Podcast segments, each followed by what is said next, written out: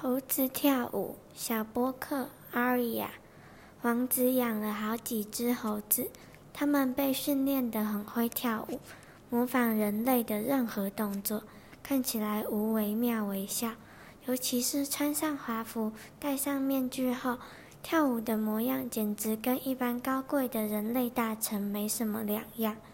有一回，王子举办宴会，他让猴子在台上跳舞助兴。